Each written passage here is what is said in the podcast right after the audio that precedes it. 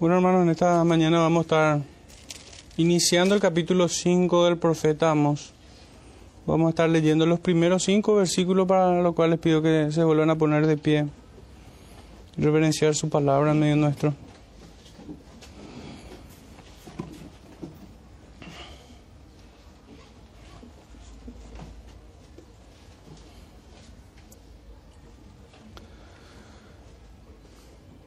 Vamos a estar leyendo entonces Amós capítulo 5, versículo 1 al 5. Dice así la palabra del Señor. Oíd esta palabra que yo levanto para lamentación sobre vosotros, casa de Israel. Cayó la Virgen de Israel y no podrá levantarse ya más. Fue dejada sobre su tierra, no hay quien la levante. Porque así ha dicho Jehová al Señor, la ciudad que salga con mil volverá con ciento y la que salga con ciento volverá con diez en la casa de Israel. Pero así dice Jehová a la casa de Israel, buscadme y viviréis. No busquéis a Betel, ni entréis en Gilgal, ni, pose, ni, pose, ni paséis a Beerseba, porque Gilgal será llevada en cautiverio y Betel será desechada. Amén. El Señor bendiga su palabra, hermanos. Pueden sentarse. En esta mañana le he puesto por título a este sermón, Oíd esta palabra, buscadme y viviréis. Pero el sentido de, de, estas palabras que, que, dan nombre a este sermón no transmiten eh, el significado estricto de, de, lo que ellas dicen, sino más bien está, está trayendo más que esto. Si nosotros miramos abuelo de pájaro, eh, todos los capítulos anteriores que hemos leído, cuando una y otra vez el Señor dice, oíd esta palabra, oíd esta palabra, no invoca simplemente a los oyentes a oírle, sino más bien es un reproche en sí mismo, porque no están oyendo, porque no están recibiendo su palabra. Y para buscar una imagen, un cuadro que nos ilustre un poco la totalidad de, del mensaje en esta mañana. Les voy a compartir un texto en la epístola a los romanos, capítulo 11. Los primeros ocho versículos dice así. Digo pues, ¿ha desechado Dios a su pueblo? En ninguna manera porque también yo soy israelita de la descendencia de Abraham de la tribu de Benjamín. No ha desechado Dios a su pueblo, al cual desde antes conoció. ¿O no sabéis que dice Elías, de Elías la escritura? ¿Cómo invoca a Dios contra Israel diciendo, Señor, a tus profetas han dado muerte y, a tus altares han derribado, y tus altares han derribado? Y no solo yo he quedado y procuran matarme. Pero ¿qué le dice la divina respuesta? Me he reservado siete mil hombres que no han doblado la rodilla delante de Baal. Así también aún en este tiempo ha quedado un remanente escogido por gracia. Y si por gracia ya no es por obras, de otra manera la gracia ya no es gracia. Y si por obra ya no es gracia, de otra manera la obra ya no es obra. ¿Qué pues? Lo que buscaba Israel no lo ha alcanzado, pero los escogidos sí lo han alcanzado y los demás fueron endurecidos. Como está escrito, Dios les dio espíritu de estupor, ojos con que no vean, oídos con que no oigan. Hasta el día de hoy. Hermanos, esto nos presenta un poco un retrato hablado de aquel pueblo de Israel que oía al profeta una y otra vez o mejor dicho, no solamente a su profeta, sino a los profetas que Dios les enviaba. Y este sermón, hermanos, quiero dividirlo en tres grandes secciones. En una primera parte vamos a estar hablando acerca de la caída de este pueblo. En un segundo punto, de las consecuencias que éstas trajo. Y en, tercer, y en un tercer punto, en una tercera división, hablar de la promesa. Porque aún para estos hombres, había una promesa que vamos a estar viendo hacia el final para cerrar con reflexiones que estaremos haciendo. Dice el texto, oíd esta palabra. Una vez más el profeta vuelve a decirlo.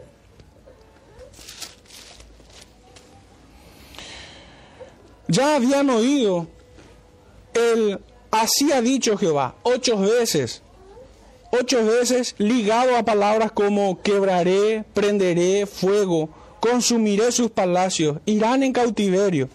En los primeros dos capítulos, ocho veces, hermanos, hemos leído, hemos escuchado al profeta, hemos escuchado al Señor a través de su palabra. Decir ocho veces, así ha dicho, ligado a castigo, a juicio que iban a recibir aquellos pueblos. Y esta es la cuarta vez que leemos, oíd esta palabra, desde el capítulo 3 hasta ahora al entrar al capítulo 5 y se repetirá una vez más en el capítulo en capítulos más adelante. Y es que acaso Israel no ha escuchado, por eso una y otra vez dice el profeta, oíd esta palabra, no han oído, así ha dicho Jehová tantas veces, aun cuando el mensaje divino les fue con nombre y apellidos, ellos no se dieron por aludidos. Si nosotros fijamos cuántas veces se dirige a Israel, podemos hasta suponer que el profeta lo señala con un dedo, metafóricamente hablando. Ustedes, dice el profeta. Y leemos esto en Amós 2, 6 y en el capítulo 3, versículos 1 y 13. El Señor los identifica claramente y aquí una vez más en el capítulo 5. Casa de Israel les, les dice. Cuando dice oíd esta palabra, está claramente implicando que es la palabra de Dios. Y sigue diciendo que yo levanto. Así escribe el profeta habla como si las palabras fuesen suyas, como si el mensaje de Dios hubiera encarnado en su propia persona. El profeta es parte de su mensaje.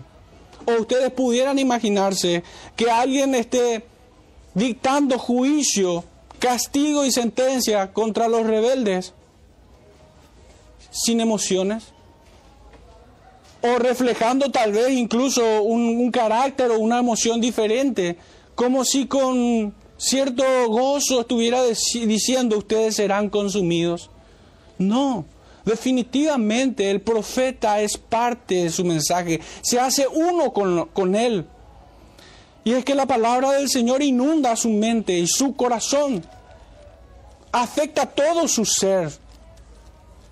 Nosotros no podemos imaginarnos a un profeta que no se apasiona con la palabra del Señor, sino más bien nosotros debemos imaginarnos a un profeta que es absorbido por su mensaje. Entonces por esto digo, con licencia poética, habla como si las palabras fuesen suyas, como si el mensaje de Dios hubiera encarnado en su persona. Seguimos leyendo que para lamentación habla el profeta. Y es que su mensaje no es para nada halagador, pudiéramos pensar que, está diciendo lo obvio después de tanto reproche hasta aquí que hemos leído. Pero la realidad se, se visibiliza aquí. La nefanda actitud de un pueblo rebelde como aquel Israel que ni se inmutaba ante su Señor y su mensaje. Y que sin embargo hacía escarnio de sus profetas. Porque recordemos lo que Esteban les reprocha a aquella generación por demás impía que persiguió a Cristo y persiguió a la iglesia, Esteban les decía cuál de los profetas no han dado muerte. Habían llenado la medida de la maldad de sus padres, aquellos varones. Entonces cuando repasamos este primer versículo, oíd esta palabra que yo levanto para lamentación sobre vosotros, casa de Israel, podemos ver visibilizado el desprecio que hacían por su creador, por su mensaje. No lo tomaban en cuenta, sino que lo despreciaban. Con eficiencia, el profeta, sin embargo, cumple su faena de profeta. En su comunicado nosotros podemos ver una precisión al momento de darse a entender. ¿Y por qué digo esto? Y es que estructuralmente en su lenguaje nosotros vemos perfección. De hecho que no en vano, los comentaristas ya de largo tiempo se refieren al, libro del profeta Amós como un modelo de escritura, como alguien que hábilmente utiliza metáforas, oraciones, cánticos incluso, de hecho que algunos suponen que el capítulo 5 al comenzar es un cántico, como un canto lamentoso, como un cántico fúnebre. El profeta cantando con lamentación y dolor en su corazón dice, para lamentación sobre vosotros, casa de Israel. El profeta no tiene gozo al decir esto, pero sin embargo cumple con su propósito, con su faena de ser un profeta, que habla verdad y las habla con palabras precisas. Si hacemos un, pequeño análisis literario, podemos distinguir que el profeta implica quién es el destinatario. Oíd esta palabra, y esta palabra es de Jehová. También se presenta Él como su intermediario, pues dice que yo levanto. Y aún su mensaje deja claro para lamentación de vosotros y dirigiéndose al destinatario, el pueblo de Israel, la casa de Israel. El remitente es Dios. Las palabras y el celo del profeta debieron alertar del carácter urgente y muy grave de esta situación. Pero aquel pueblo la recibió con indiferencia, con desprecio y hasta con ira, porque se atrevieron incluso a expulsar o a querer expulsar al profeta de los dominios de aquel Israel. No querían oírlo, sus oídos permanecían incircuncisos tanto como el corazón que tenían dentro. Estos debían lamentarse, pero aún así se lamentarán. Y la diferencia está, hermanos, en la conjugación del tiempo. Estos debían de lamentarse, pero aún así se lamentarán más adelante, porque las palabras del Señor no se las lleva el viento, sino que cuando el Señor suelta su palabra, esta es consumada en su propósito. El Señor dijo que se haga la luz y la luz fue hecha. Todo lo que existe fue hecho por la palabra del Señor. Y es el mismo Señor quien habla palabras de juicio en contra de Israel. ¿Y no se cumplirá? Claro que sí se cumplirá. Más bien lo que vemos aquí en palabras del profeta es que está indicando lo cercano que estaba aquel día para la consumación de sus palabras. Tal como un ciego no puede ver y no percibe el precipicio que hubiera enfrente suyo, y se para confiado delante del abismo.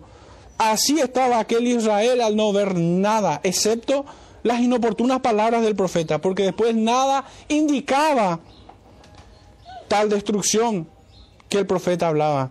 Por ello no temieron, sino que desecharon el consejo, la instrucción, la exhortación, la corrección y aún el juicio de Dios desecharon. Así se paraba aquel Israel como un ciego al borde del precipicio, no notando su caída inminente. Y se paraban confiados delante de la vida. Y es que nada apuntaba que el juicio de Dios pudiera estar cercano. A lo mejor pudieran hasta dudar, y puede ser que el profeta hable palabras verdaderas, pero no se va a cumplir, ¿no es? No hay nada que indique, no hay un ejército que viene en contra nuestra, nuestros palacios están allí, flameantes. Nuestros almacenes están repletos. El pueblo pudiera hasta confiar que el profeta no mentía, pero no creían ni olían que aquel juicio estaba, por decirlo de alguna manera, a la vuelta de la esquina. Y es lo que el profeta finalmente transmite en sus palabras. Aún el profeta lamenta por ellos, que sus hermanos no, no atendieran a su llamado. Y aún el Señor se complace en la muerte del impío. Es lo que nos cuenta o nos dice Ezequiel 33, 11. Hay pesar en el corazón del profeta. Y el Señor así también lo siente. El Señor no se complace en la muerte del impío.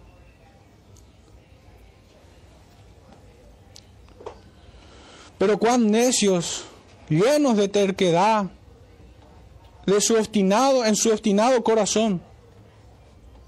Estos impíos irreconciliables no hicieron caso a su hacedor. Sin embargo, en impenitencia procedieron, no se arrepintieron y no buscaron reconciliarse con Dios. Ha de ser lamentado y acá, hermanos, tenemos una doctrina. Y es que nosotros debemos lamentar, como todos los que temen al Señor, las calamidades del estado moral, del tiempo en el que vivimos, de un pueblo sin Dios. Y debemos aún lamentarnos por el juicio que es dictado sobre sus cabezas, ayer y aún hoy. Hermanos, nosotros no podemos albergar un sentimiento diferente a esto. No existe ningún, ningún varón piadoso, creyente en el Señor Jesucristo, que se pueda gozar con con los desastres que hoy vemos, con la decadencia moral en la que habitamos como sociedad. Pero tampoco podemos deleitarnos en proferir juicio en contra de ellos, si bien debemos hacerlo. Que se entienda bien, por favor, esto.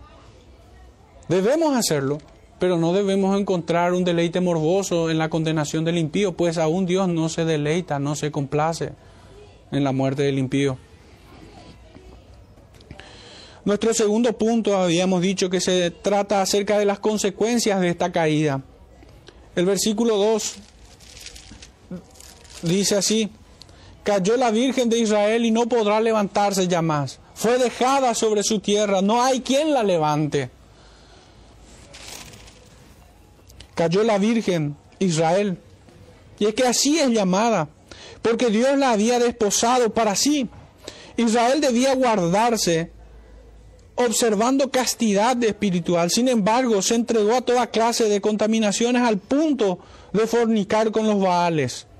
Este pueblo vivía para complacerse a sí mismo, sin importarles cuánto contrariaban a Jehová. Por otro lado, éstas se comportaban más bien como rameras pretendiendo vivir como princesas en medio de sus vilezas. Pero su juicio comenzó cuando quienes debieron velar por su espiritualidad callaron. Continuó el juicio cuando sus gobernantes no cuidaron de ella y sus jueces escondieron el derecho y retuvieron la sentencia. Y en su caída final no habrá quien les auxilie, ni ellas podrán levantarse. Por esto dice el profeta, ni quien las levante. Y es que hermanos, acá no estamos hablando de un pecado. Acá estamos hablando de una práctica del pecado. Acá estamos hablando de una impenitencia y a pesar de las exhortaciones. No de una impenitencia en ignorancia, sino más bien están, están pecando a pesar de las exhortaciones, a pesar de las amonestaciones y del conocimiento del justo juicio de Dios. Esto encierra esta palabra de cayó la Virgen de Israel. Y la escritura nos dice, a renglón seguido, y no podrá levantarse ya más. Estaba probada su impenitencia eran personas, un pueblo, aquí se refiere como pueblo, Israel, las tribus, las diez tribus del norte, como un pueblo irreconciliable, que a pesar de ser convidados a la reconciliación, desecharon, despreciaron esto. A pesar de que Dios puso en medio de ella embajadores que hablen de parte de él, la resistieron, lo resistieron. Pero no es lo único que nos dice el texto, sino que a más de no poder levantarse, fue dejada sobre su tierra, no hay quien la levante, son dejados allí. Hermano, no hay nada más peligroso para el ser humano que ser abandonado por Dios. Cuando el Señor nos deja en nuestra propia prudencia, cuando el Señor nos deja a merced de los apetitos carnales, de los deseos de la carne, es una condenación absoluta. Es imposible que nosotros encontremos fuerza alguna para poder salirnos del lodo, del lodo en el que estamos empotrados. Pero es más duro aún que no haya nadie quien pudiese escucharnos al momento de gritar auxilio. Esto es lo que dice.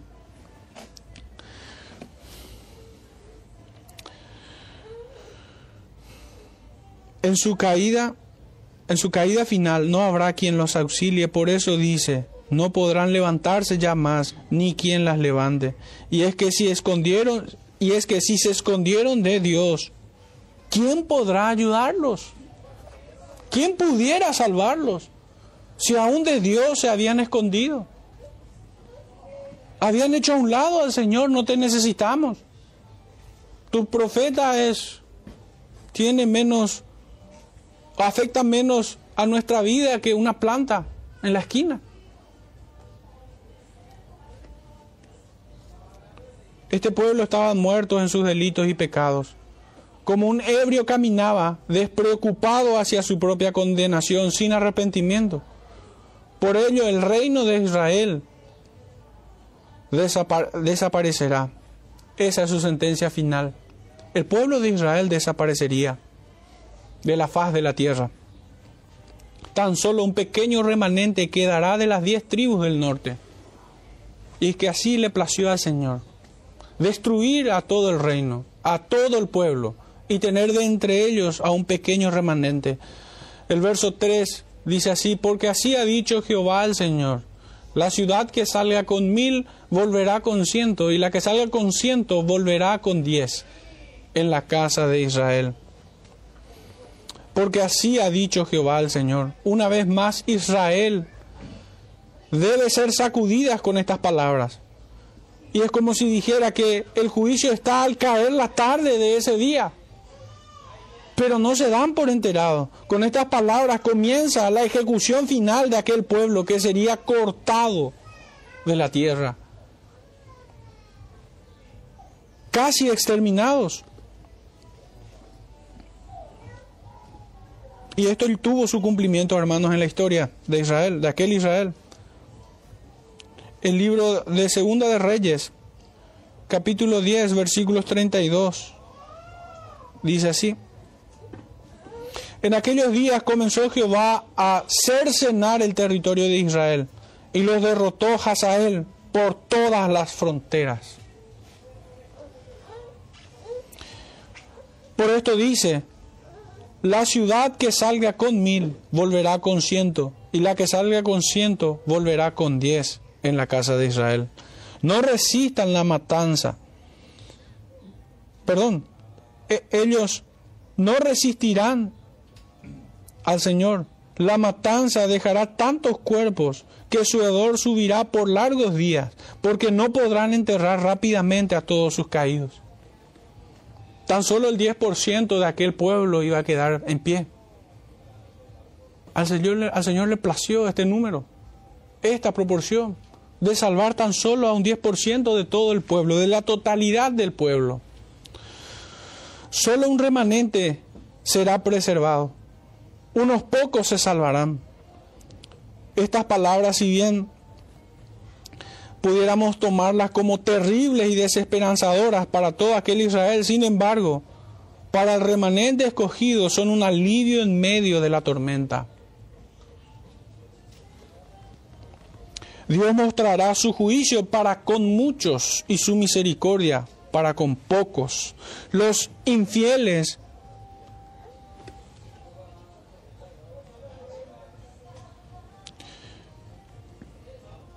e hipócritas fácilmente se exasperarán con estas palabras por la severidad del juicio de Dios. Pero para los justificados serán mitigados sus pesares en la superabundante gracia del Señor.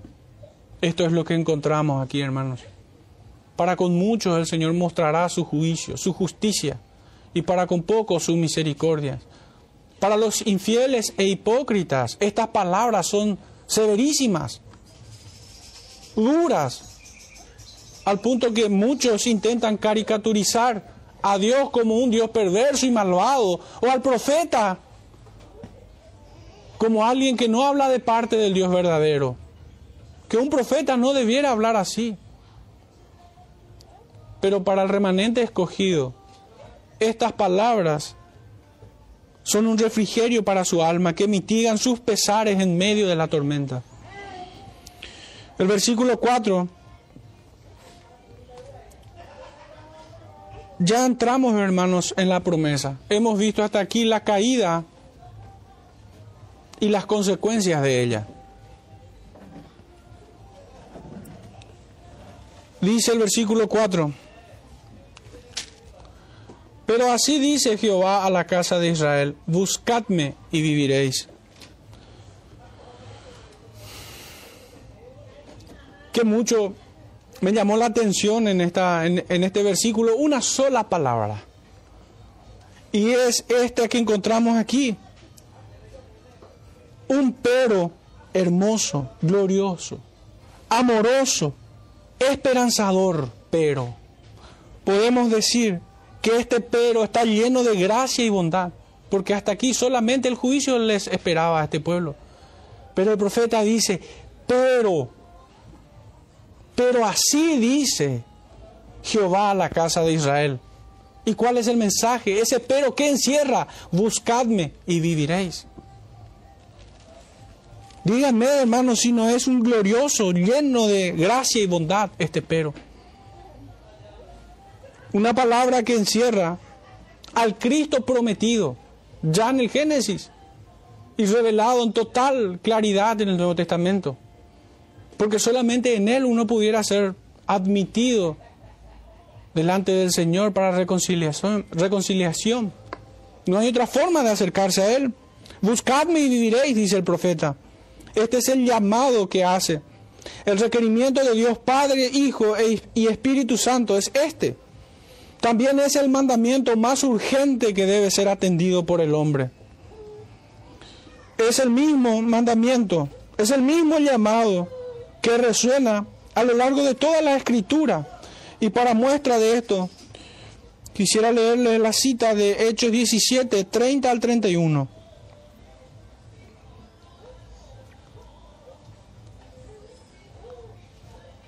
Dice así, pero Dios, habiendo pasado por alto los tiempos de esta ignorancia, ahora manda a todos los hombres en todo lugar que se arrepientan.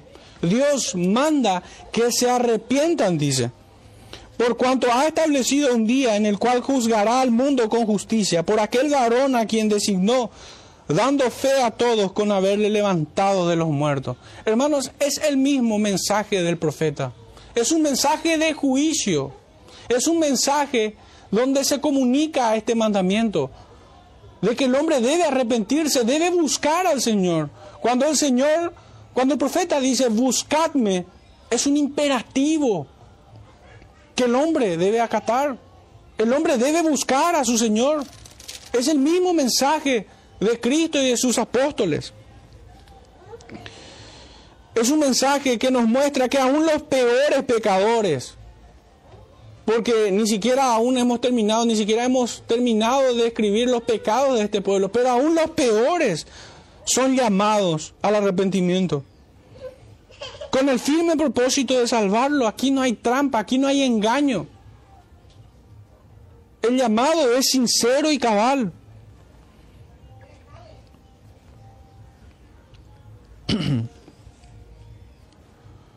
Pero sin embargo, en su rechazo, este llamado no hace más que evidenciar la reprochabilidad y, y, la odiosa actitud desafiante e impenitente de todos aquellos que resisten a Dios y a su juicio.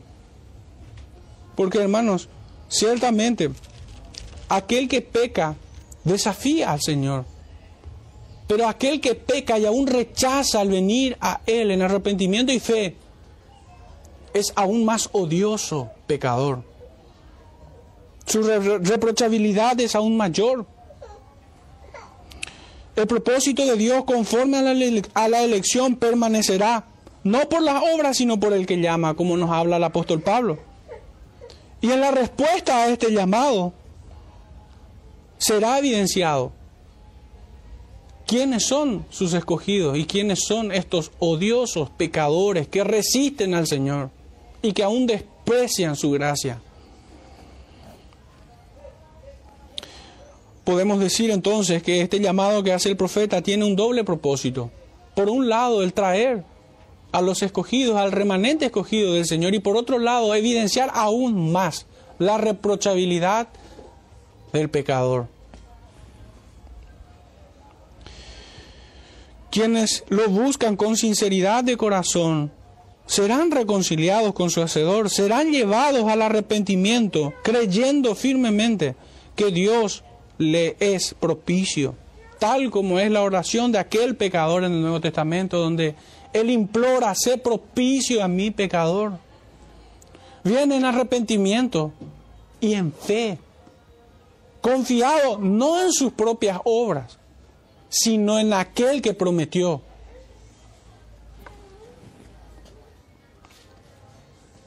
Los demás, sin embargo, serán endurecidos como habíamos leído en nuestra introducción de Romanos, 9, Romanos 11.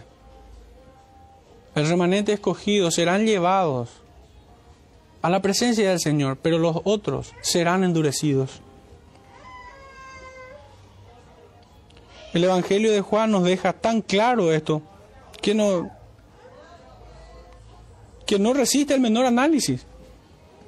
Dice en Juan 3, verso 19, y esta es la condenación, que la luz vino al mundo y los hombres amaron. Y fíjense el verbo que utiliza, amar. Esta es la condenación. Ese es el estado en el que estaba aquel Israel. Esta es la condenación. Por esto no se levantará más. Por esto no habrá quien los levante. Por esto serán diezmados y su reino será cortado de sobre la faz de la tierra. Porque la luz vino al mundo. El profeta hablaba de aquella luz. Pero esos hombres amaron más las tinieblas que la luz. Por esto una vez más repito, esta es la condenación. Que la luz vino al mundo y los hombres amaron más las tinieblas que la luz porque sus obras eran malas. Es como si escogieran, aquí tengo mi pecado y aquí tengo el perdón de Dios en su gracia. Y no puedo escoger ambos, solamente puedo escoger uno. ¿Y qué amó el hombre? Amó su pecado, por tanto, abrazó y murió en él muerto en sus delitos y pecados y despreció la gracia del Señor. La desechó. ¿Cómo pudiera osar el hombre en decir que Dios es malo, en que Dios es injusto, cuando éste no hace otra cosa más que resistirlo una y otra vez? Ocho veces solamente en el profeta Amós habían escuchado, así ha dicho Jehová. Y esta es la cuarta vez que vuelven a escuchar. Oíd palabra de Jehová. Y vuelvo a insistir que el significado de, de tantas repeticiones es evidenciar la reprochabilidad, lo irreconciliable que es el ser humano. Hermanos, cuando más nos demos cuenta de esto, podremos apreciar mejor la gracia superabundante y todopoderosa del Creador. Porque si no fuera porque Él nos venció, nosotros estaríamos en la misma condenación. En la misma condenación. Tal vez hasta sentados en la misma silla. Pero nuestras almas es reo de muerte en el infierno. Directo al infierno.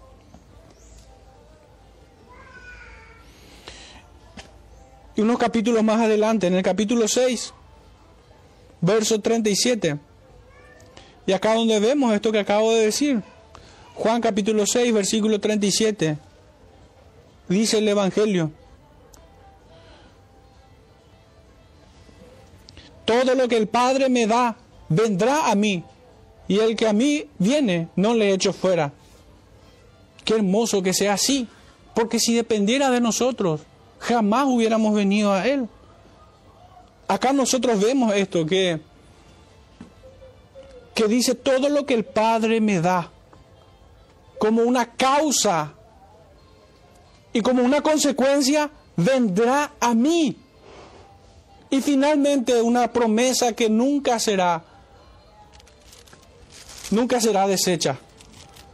No le echo fuera. La causa es Dios mismo de nuestra salvación. Él nos trajo, hermano, que nadie te engañe haciéndote creer que viniste, al Señor porque tus tribulaciones te, te ablandaron. No, hermano. Si Dios no hace su obra, si Dios no pone su gracia en tu corazón, aunque pases todas las tribulaciones del mundo, serías endurecido una y otra vez, tal como lo fue Faraón. Miremosle a él, recibiendo diez plagas y aún el juicio final en medio de las aguas y terminó endurecido una y otra vez. Así es el hombre. No creas que porque hubiera alguna bondad en tu corazón buscaste a Dios, de ninguna manera. De hecho, la escritura nos dice que todo designio del corazón del hombre es de continuo solamente el mal. Solamente el mal, dice. No da espacio a buenos sentimientos o a buenos pensamientos. Soy tan bueno que busqué a Dios en un momento de mi vida. No, no existe eso. Es un engaño de Satanás. Ni tampoco creas que el dolor o la angustia en esta vida, tus pesares te trajeron a Él. No. Si no fuera por esta voluntad divina con la cual fuimos agraciados, jamás hubiéramos venido al Señor. Él nos venció. Él nos trajo a sí mismo como una consecuencia de su deseo, de su voluntad, de traernos al Hijo. Todo lo que el Padre me da, vendrá a mí, y el que a mí viene, yo no le echo fuera y cerrando toda posibilidad al error, en el verso 44 nos dice en un sentido negativo, ninguno puede venir a mí si el Padre que me envió no le trajere y yo le resucitaré en el día postrero. Hermanos, ninguno, nadie puede venir a Él. Si el Padre no le trajere, a esto es lo que le llaman una salvación monergista. Dios obra en toda la salvación.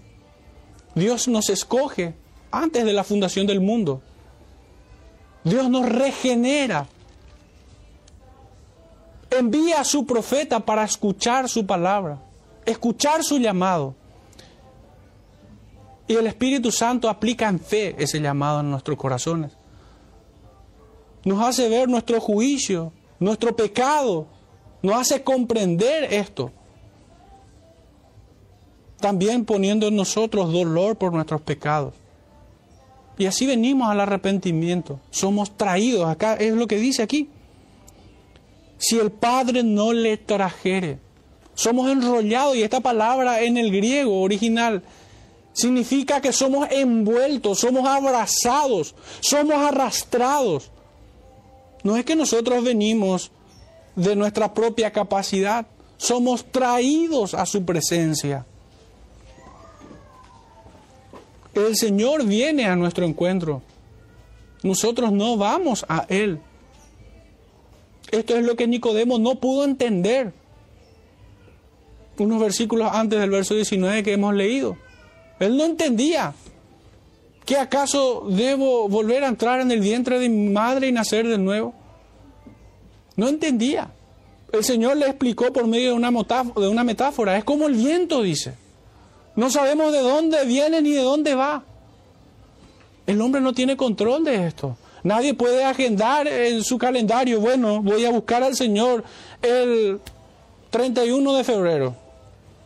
Y uso esa fecha porque no existe tal cosa.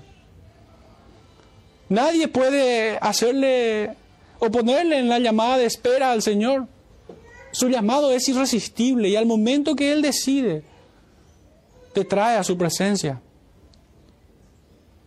Sea en la más temprana edad o aún un momento antes de la muerte, como aquel ladrón que murió al lado del Señor.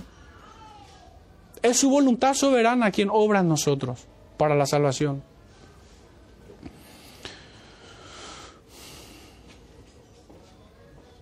Decía nuestro verso 4. Buscadme y viviréis. Y el verso 5.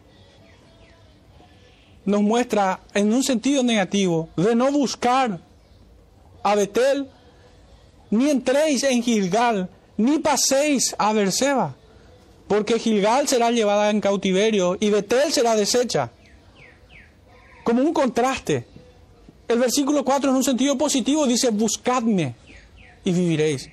Y en el verso 5 lo contrario dice, no vayan a Betel, ni entren en Gilgal, ni pasen por Berseba. Estas prohibiciones muestran la sinceridad del arrepentimiento y fe y la confianza que ponen en su, en su Salvador. Recordemos que en Betel y en Gilgal prevaricaban en otro tiempo, y estoy refiriéndome al remanente escogido del Señor. Y con su idolatría provocaban a ira grandemente a Jehová. Allí se erigieron sus becerros. Pero ¿y Berseba? ¿Qué era Berseba? Y Berseba constituía un lugar muy importante para los judíos, porque Abraham habitó allí por mucho tiempo. Estaba ubicado al sur de Judá, y estos pudieran ir allí, viendo que Betel y Gilgal iban a ser destruidos, iban a ser demolidos por completo. Pudieran buscar allí. Y el Señor les había negado ese paso a Berseba no podían ellos refugiarse en la tradición, porque el Señor nunca mandó que vayan a Berseba. Así como tampoco mandó, pero eso es mucho más alevoso, lo de los altares de Betel y de Gilgal. Eso es muy alevoso. Pero ni tampoco a Berseba. El Señor les prohibió esto. No podían ir allí. Y es que Dios exigía expresamente el cómo y el dónde debe ser adorado.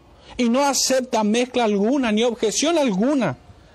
Y a menos que te sujetes a su palabra, jamás podrás adorarlo rectamente. En aquel tiempo, hermanos, ellos tenían por mandamiento expreso el adorarle al Señor en Jerusalén, en su templo. Pero Israel, dividiéndose de Judá, se construyó sus propios templos ordenó, así como Jezabel, su propio linaje sacerdotal. Y en su simulación e hipocresía ellos decían adorar al Señor. Por esto el profeta les dice, no vayan a Betel, ni entren en Gilgal, ni pasen por Berseba. Se deben ajustar a la estricta forma en que la palabra del Señor nos manda a adorar a nuestro Creador. Nosotros no podemos inventar nada. Nosotros no podemos acomodar nada. Por eso, hermanos, es que como congregación hemos rechazado esta estupidez del congregarse virtualmente. No podemos.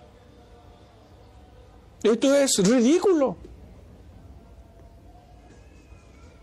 Esto sería, el congregarse virtualmente, sería como ir a Betel, como ir a Gilgal. O podemos darle un estatus aún menos reprochable, pero igual es pecado. Podrían pasar por Berseba. Pero el texto dice no dejar de congregarse, no dejar de conectarse. Nadie puede poner aderezo, ni muletas, ni adulterar nada de lo que el Señor expresamente ha mandado. Y menos todavía en lo tocante a la adoración. Menos todavía.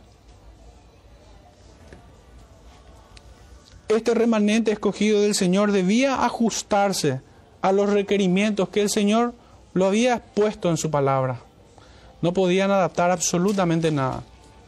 Y quienes lo hicieran no serían más que hipócritas sería como aquellos que el Señor describe como un pueblo que de labios le honran, pero su corazón estaba lejos de Él. Hermanos, hasta aquí nosotros hemos visto tres cosas claramente. Hemos visto la caída de aquel Israel, las consecuencias que se granjeó en consecuencia, por su culpa, por su responsabilidad. Pero también hemos visto este llamado amoroso que hace el, Señor por medio de su profeta. buscadme y viviréis. Pero si buscan sinceramente al Señor para vivir, para vida eterna, si uno busca verdaderamente a Cristo, debe dejarlo todo atrás. Todo lo tengo por basura, debe hacerse uno con la voz del apóstol Pablo. No puede estar unido aún a esa antigua manera de vivir. Y es que a veces el hombre puede domesticarse tanto que hasta parece creyente. Pero sin embargo, en lo profundo de su corazón, él sigue haciendo a su manera, a su capricho. No se ajusta a lo establecido. Se sigue conduciendo indolentemente como quiere. Hermanos, si nosotros pretendemos ser una congregación que alaba al Señor, debemos ser exigentes con nosotros mismos. No podemos ser indulgentes. Y este sermón llega, hermanos, a tiempo, como, como siempre ha llegado la palabra del Señor a su pueblo. Esta palabra nos ha llegado para examinarnos. Es tocante a buscar verdaderamente, cosa que hacemos en este día, buscar al Señor. Pero ¿cómo lo hacemos? ¿Lo hacemos displicentemente? Hermanos, cada uno, si estuviese contratado en una empresa, ¿cuántas veces creen que su, su jefe les va a recibir la llegada tardía? Tres veces y les mando volar. ¿Y van a ser peores que en lo secular? ¿Creen que el Señor va a tolerar porque el Señor es lleno de amor y el pastor y tiene que ser lleno de amor y tiene que tolerar perpetuamente la llegada tardía. ¿Puede acaso considerarse tal idea? No. Hermanos, todos debemos disciplinarnos. Si adoramos sinceramente al Señor, nosotros debemos ajustarnos a esto. Parece algo minúsculo pero sin embargo es algo importante. ¿Acaso yo estoy trayendo un mandamiento de hombre? No, hermanos. Si yo dijese que solamente la reunión pudiese ser a las 10 de la mañana, sí sería un mandamiento de hombre. Pero si yo les reclamo a cada uno de llegar a tiempo para orar congregacionalmente, para cantar al Señor congregacionalmente, para escuchar su palabra con la debida atención sin perdernos nada, yo no estoy trayendo mandamientos de hombres, esta es la exigencia que el Señor les pone. Y esto tiene que ver con el contraste que hay entre fieles e infieles, entre creyentes e hipócritas. Podemos decir, no, pero nosotros no tenemos los pecados de Israel, hermano, pero la vara es mucho más alta que aquel Israel. La vara es su palabra. No es el profeta, no soy yo, no es aquel Israel, es la palabra de Dios nuestro estándar.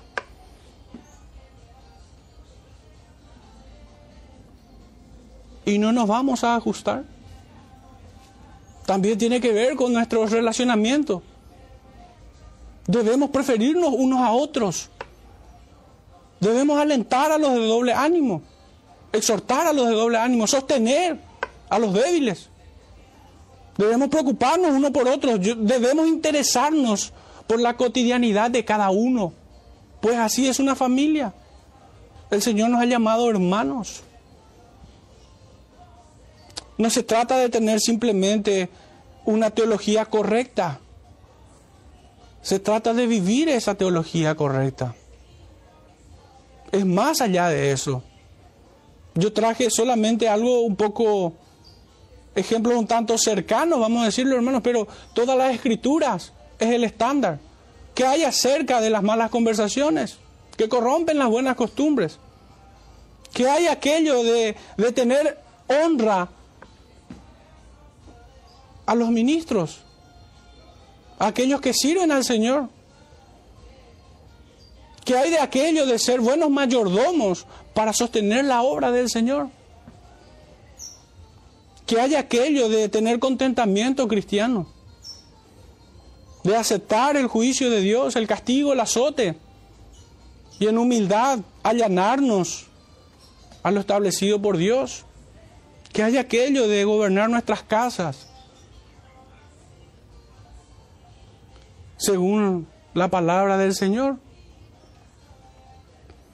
Hermanos, debemos apropiarnos de este mensaje. Debemos hacer que esto nos escudriñe, nos muestre la maldad de nuestros corazones. Fíjense, fíjense, hermanos, si Cristo llegaba tarde a aquella cruz. ¿Qué iba a pasar a nosotros? Pero nosotros vamos a seguir llegando tarde. Y ciertamente hay días en los que el tráfico o aún Satanás mismo pudiera interponerse a que lleguemos a tiempo. Pero eso es una cosa muy distinta a practicar. Eso es muy distinto a que frecuentemente la gente nos conozcan como, como personas impuntuales. Tenemos muchas luchas que debemos presentar batalla, pero en humildad, no justificándonos. No podemos justificarnos siempre. El profeta predicaba a un pueblo donde los poderosos construían sus palacios. Los ricos de aquellos días acumulaban sus tesoros terrenales, ignorando que el orín y el hollín corrompían Vivían dándose culto a sí mismos, cuya liturgia eh, consistía en los placeres de la carne. En una ocasión alguien me dijo, observándome sobre este detalle de la llegada tardía, y con, mucha razón y certeza, em, ¿y si pasamos el culto para las once y media, para las doce, para la una, para las dos? ¿Van a llegar temprano ya? Es que no es el problema. Ese no es el problema. No es un problema horario.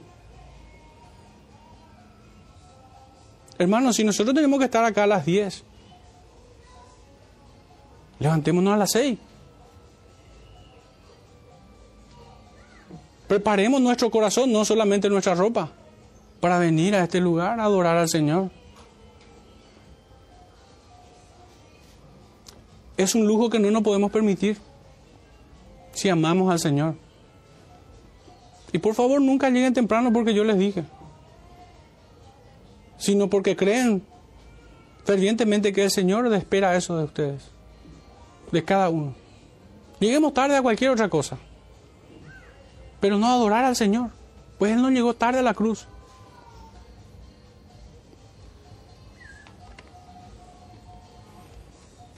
parte del pueblo, del pueblo de aquel Israel estaban ocupados en sus negocios. El común del pueblo sufría la desdicha de tener por verdugo a sus propios hermanos.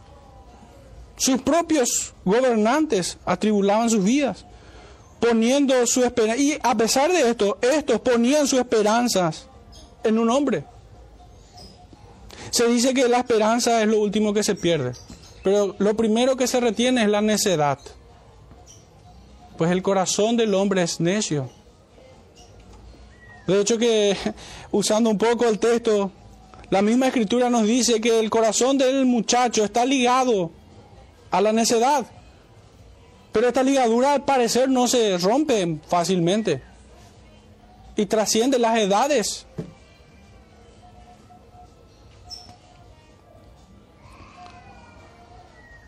No hubo quien escuchase al profeta y levantar la mirada a su Creador. Todos viven locamente. Así vivían. ¿Por qué no oían? ¿Acaso se sentían seguros en sus propios dominios, en sus fortalezas, en sus fortunas?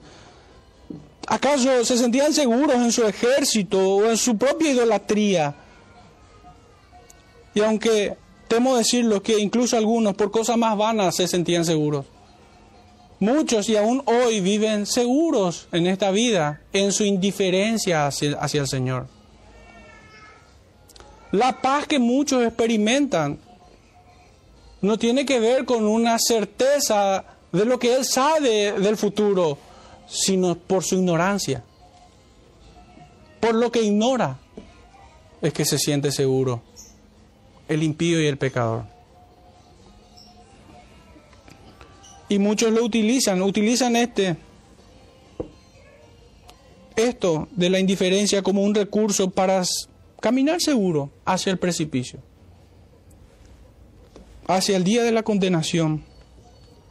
¿Por qué no oían? Pudieran ser muchas las causas, hermanos. Pero la principal de ellas era su desprecio hacia, hacia el Señor. ¿O acaso es que aquel pueblo pensó que Dios no haría así con ellos porque entre ellos había niños o algún hombre santo? Es un engaño del corazón. O algunos caminaban confiadamente en aquellos días por creerse ellos el Israel de Dios, que tenía hasta licencia de adorar a los Baales. No. Solamente es el engaño, una vez más, de Satanás. Dios no pasará por inocente al culpable, al culpable. ¿Cómo pudieran pecar impenitentemente y aún así considerarse Israel de Dios? Cuán oportunos son las palabras del apóstol en el mismo libro que hemos leído de Romanos 9. De que el verdadero Israel no es aquel que desciende según la carne, sino según la promesa. ¿Acaso no hubo ni uno entre ellos en el cual sea hallado gracia? Estaban tan corrompidos que en aquel pueblo no había espacio para un Abel, para un Noé, Abraham, José, Moisés o David. No había uno entre ellos que pudiera alzar la voz en cuello, como dice el profeta Isaías. Ciertamente el Señor tuvo que escoger de entre Judá a su siervo para enviar a Israel. Quienes permanecen como Israel no, no recibirán una condenación diferente, un juicio distinto. Sean estos compañeros, amigos, familia, hermanos o aún iglesias enteras. Aquí vemos un cuadro de Adán y Eva en el Edén. Y con esto cierro. Vemos la caída, las consecuencias de esta caída. Pero por último hemos escuchado acerca de la promesa. Y esta promesa es Cristo, hermanos. Y quienes los buscan vivirán, pero deben dejar su antigua manera de vivir. Deben dejar Betel, Gilgal y no intentar pasar por Berseba, sino ajustarse a su palabra. Tanto que tú sí sea sí y tú no sea no. Que en tu boca y en tu forma de conducirte no exista otra idea que el sí y el amén.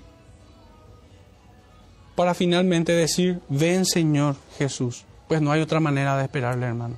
Que el Señor nos bendiga en este tiempo, nos ayude a vencernos a nosotros mismos, a menguar, como dice la Escritura y crezca Cristo en nosotros. Oremos, hermanos. Padre Santo, en esta mañana te damos gracias por tu palabra. Señor, es dura muchas veces, difícil de resistirla, de recibirla. Pero juntos, Señor, con tu apóstol Pedro decimos, solamente en ti hay palabras de vida eterna. ¿A quién hemos de ir, Señor, si no es a ti? Te rogamos, Señor, que perdones cada uno de nuestros pecados, pero también, Señor, te rogamos que así como hoy nos has exhortado,